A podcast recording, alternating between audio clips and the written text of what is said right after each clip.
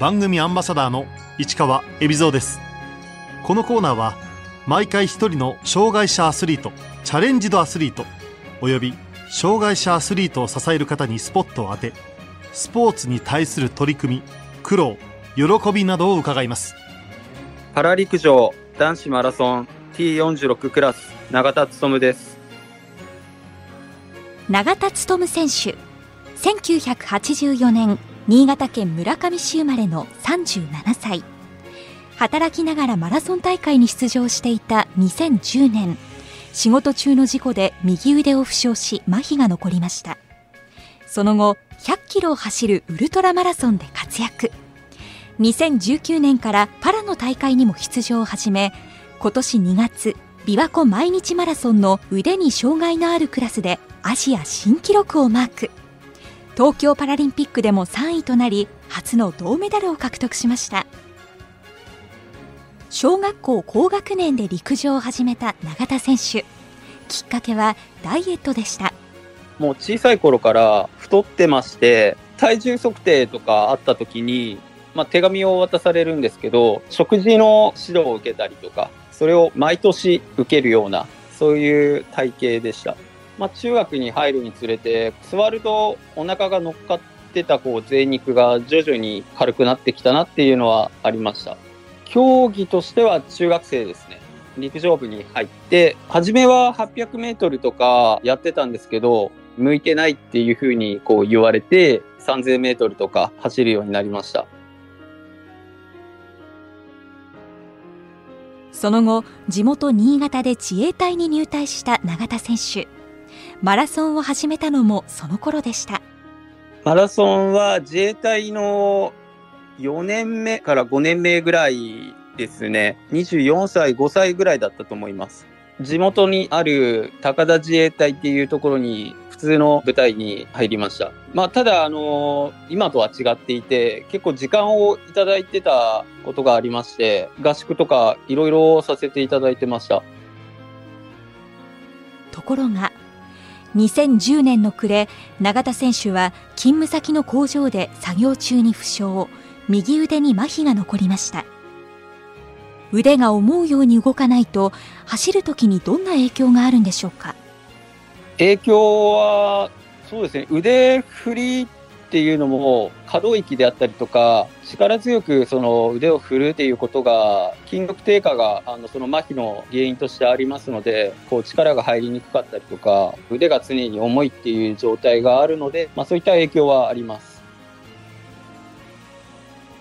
100キロの距離を走るウルトラマラソンに挑戦しようと決めたきっかけは？入院中に走っていいですよって先生から許可を得てトラックで走った時に、スピードが全く出なくなっていたというか、昔みたいにこう早くトラックで勝負するっていうのができないかもなっていうのをその時思って、なら長い距離だったら戦えるんじゃないかっていう理由から100キロの方を目指すことになりました。通常のマラソンを走る時と異なる点は？客観的にはその、まあ、距離が全然違うっていうのとマラソンは結構息が上がったりとか、呼吸に出てくるんですけど、ウルトラマラソンは呼吸というよりは本当に体全身に疲労感が来るなっていうのがあるかなっていうふうに思います。100キロを走るウルトラマラソンの魅力は？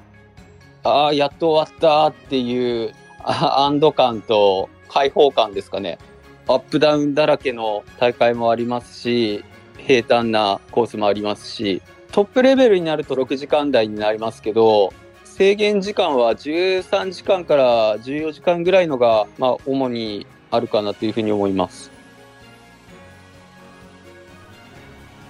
ウルトラマラソンにチャレンジした永田選手。初めて完走したのは？初完走が2013年の6月行われたサロマ湖100キロウルトラマラソンっていう北海道である大会が初完走で、その時のタイムが6時間44分33秒ですね。怪我をして自分がこうもう戦うところはここしかないんだっていう気持ちがあったので、絶対完走はするし、結果も残してやろうっていう気持ちで走ってました。初完走が3位ですね。ですが、その大会は日本代表の選考会のあの大会になってたので、3番っていうのはかなり喜びはありました。2015年、永田選手はこの年もサロマ湖ウルトラマラソンに出場。6時間36分39秒の自己ベストで2位に入り、世界選手権への出場権も獲得しました。タイムより日本代表っていうのを決めれたことが一番でしたね。ウルトラマラソン挑戦で永田選手がランナーとして得たものは？もう自分の中ではウルトラマラソンでその目標を得たっていうのとモチベーションを得たっていう感じですね。永田選手はおととし2019年からパラ陸上の大会にも出場するようになりましたそのきっかけは？この2019年の3年前か4年前ぐらいに一度腕を見ていただいた機会がありましてその当時は障害が軽いからまず該当することはないっていうふうに言われてまして障害者の大会を走ることはまずないなっていうふうに自分では思ってました。まあ、あの上司の勧めでまあ、障害者の交流センターでは勤めているので、クラス分けも含めて、障害者の方やそういった競技をする人にこう、いろいろ活かせることがあるんじゃないかってことで参加をしました。初めてパラ陸上の大会に出場した感想は？正直なところ、えー、5000メートルは一人で走るっていう状態だったので、こういう感じなのかなっていうのが5000メートルの完走で、もう一つ1500メートルをあの視覚障害の人と走らせていただける機会になりまして、その時はやはり視覚障害者の選手の凄さというか、実際間近で見れたので、自分の中で刺激になったし、本当にいい機会になったなっていうふうに思いました。今回、パラリンピックの1500と5000メートルに出場した唐沢選手という人と一緒に走ることになったので、その時にやっぱり衝撃でしたね。その間近で体験して。最終的に永田選手の障害は大会出場可能と認められました関東パラでそういうふうにこう可能性があるっていうことから検査でこういろんなところを回りましたね最終的に出れる状態になった時はもうほっとしたっていうのが正直なところですねサポートしてくださった方にやはり恩返しがしたいっていうふうに思っていました。パラ陸上の大会に出場を始めた永田選手。実績を作りパラリンピック出場を目指そうとした去年。新型コロナの影響で大会が軒並み中止になっていきました。その当時は周りも出たくても出れない状態でもありましたし出れなくて当たり前だろうなっていうふうに思ってました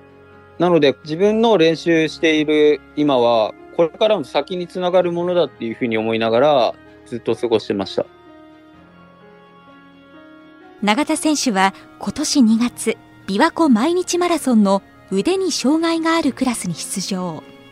2時間25分23秒のアジア新記録で2位となり、世界ランキングも2位に上昇。東京パラリンピック出場を確実にしましたが、自身にとっては不満の残る結果でした。やはりこう自分が求めてる記録とは大幅にこう遅れてしまったということもありますし、悔し涙を流したっていう大会でした。自分の自己ベストは2時間23分23秒なので、まあ最低限自己ベストっていうのが、あの、ありました。迎えた初の大舞台、東京2020パラリンピック。永田選手が出場するマラソンは最終日に行われました。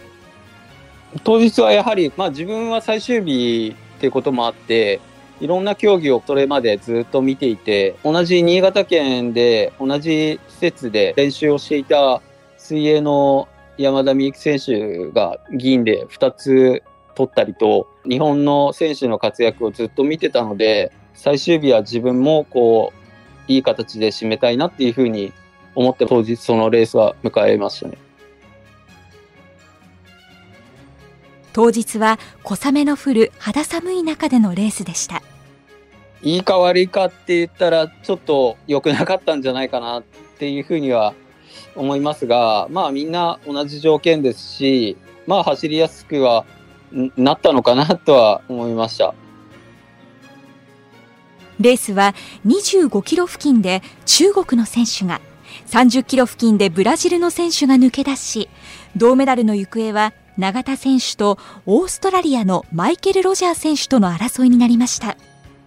もう自分の中では序盤で結構きつい状態にあって、中国の選手とブラジルの選手がもう行ったところも全く反応できず、結構厳しい状況で4番を走っていたんですが、最後30キロあたりはもうただただ諦めさせるにはどうしたらいいかっていうことを考えて走っていました。永田選手は皇居の近くでスパートをかけ、そのままゴールへ。見事銅メダルを獲得しました。皇居に入った時にまだだいぶ差があったんですけど応援でその付近で自分も結構弱気になってたんですけど永田諦めるなっていうもう一度こうスイッチを入るような声をかけていただいたっていうことで追う元気をそこで得てでもう一気に行こうっていうふうにそこで思ってスパートをしました。東京パラリンピックの男子マラソン。3位で国立競技場に戻ってきた時どんなことを考えて走っていたんでしょうか？悔しさはありましたけどでも最後は笑顔で絶対ゴールしようっていうふうにこう決めてたので、まあ、3位っていうのもその競技場入って確認したのでもう最後は本当に笑顔でみんなにこう感謝をそこで表したいっていうふうに思って一周走ってました。ゴールして印象に残っていることは、競技場に観客がいない中で、あの、チームのスタッフの方がすごくこう、喜んでもらって、すごくこっちに手振ってくれてたのが、まあ印象深かったですね。表彰式でメダルを受け取った時の心境は？まあ若干苦笑いという感じもありましたが、まあ、みんなは喜んでくれるかなって思いながら、あの、自分の首にかけてちょっと思ってました。このパラリンピックというか、パラの世界にこう、導いてくれたというか、進めてくれた上司と話したときは、正直ここまで来るとも思わなかったし、ただ最後まで行ってくれてよかったねっていうふうに言ってもらえて、そういったこう、いろんな方に支えられてここまで来れたことっていうのがすごく感謝ですし、自分自身も、まあ、なんとか最後まで経験できたことは良かったなっていうふうに思いました。永田選手にこれからの目標を伺いました。うん、今はパリを一本こう目指して頑張るっていうよりは、もう一年一年本当に自分の力をこうつけていくことがまず先決ですし、今回自分は職場のまあ理解のもと、あの東京パラリンピックまでこう競技に専念させていただいたんですけど、これからのことについては、ちょっとどういうふうになっていくかわからないっていうのが、まあ、正直なところで、ただ皆さんのあの期待には応えたいなっていうふうには思ってます。比率的には普通にロードレースなりトラックなり、そのパラ関係のレースより比重はそっちの方が高いかなっていうふうに思います。これまで通り健常者の大会にも出場していきたいという永田選手。改めてマラソンの魅力とは？マラソンの魅力ですけど自分の中では目標をなかなか達成させてくれないそういったこう諦めさせてくれない終わらさせてくれないそういったこうところが自分の中では魅力でもう早くあの自分の中で満足できるような走りをしたいのになかなかこういろいろ勉強させてくれるなっていうところが魅力に感じてます。あとパラリンピックについてですけど自分の中では障害があろうがなかろうが自分の中では走ることには変わりないっていうふうに思っていてなのでやはりパラリンピックも何も変わらないっていうふうに思っています。そういったことを強く言いたいし、自分自身もそれは変わらず、これからもずっとやっていきたいなっていうふうに思っています。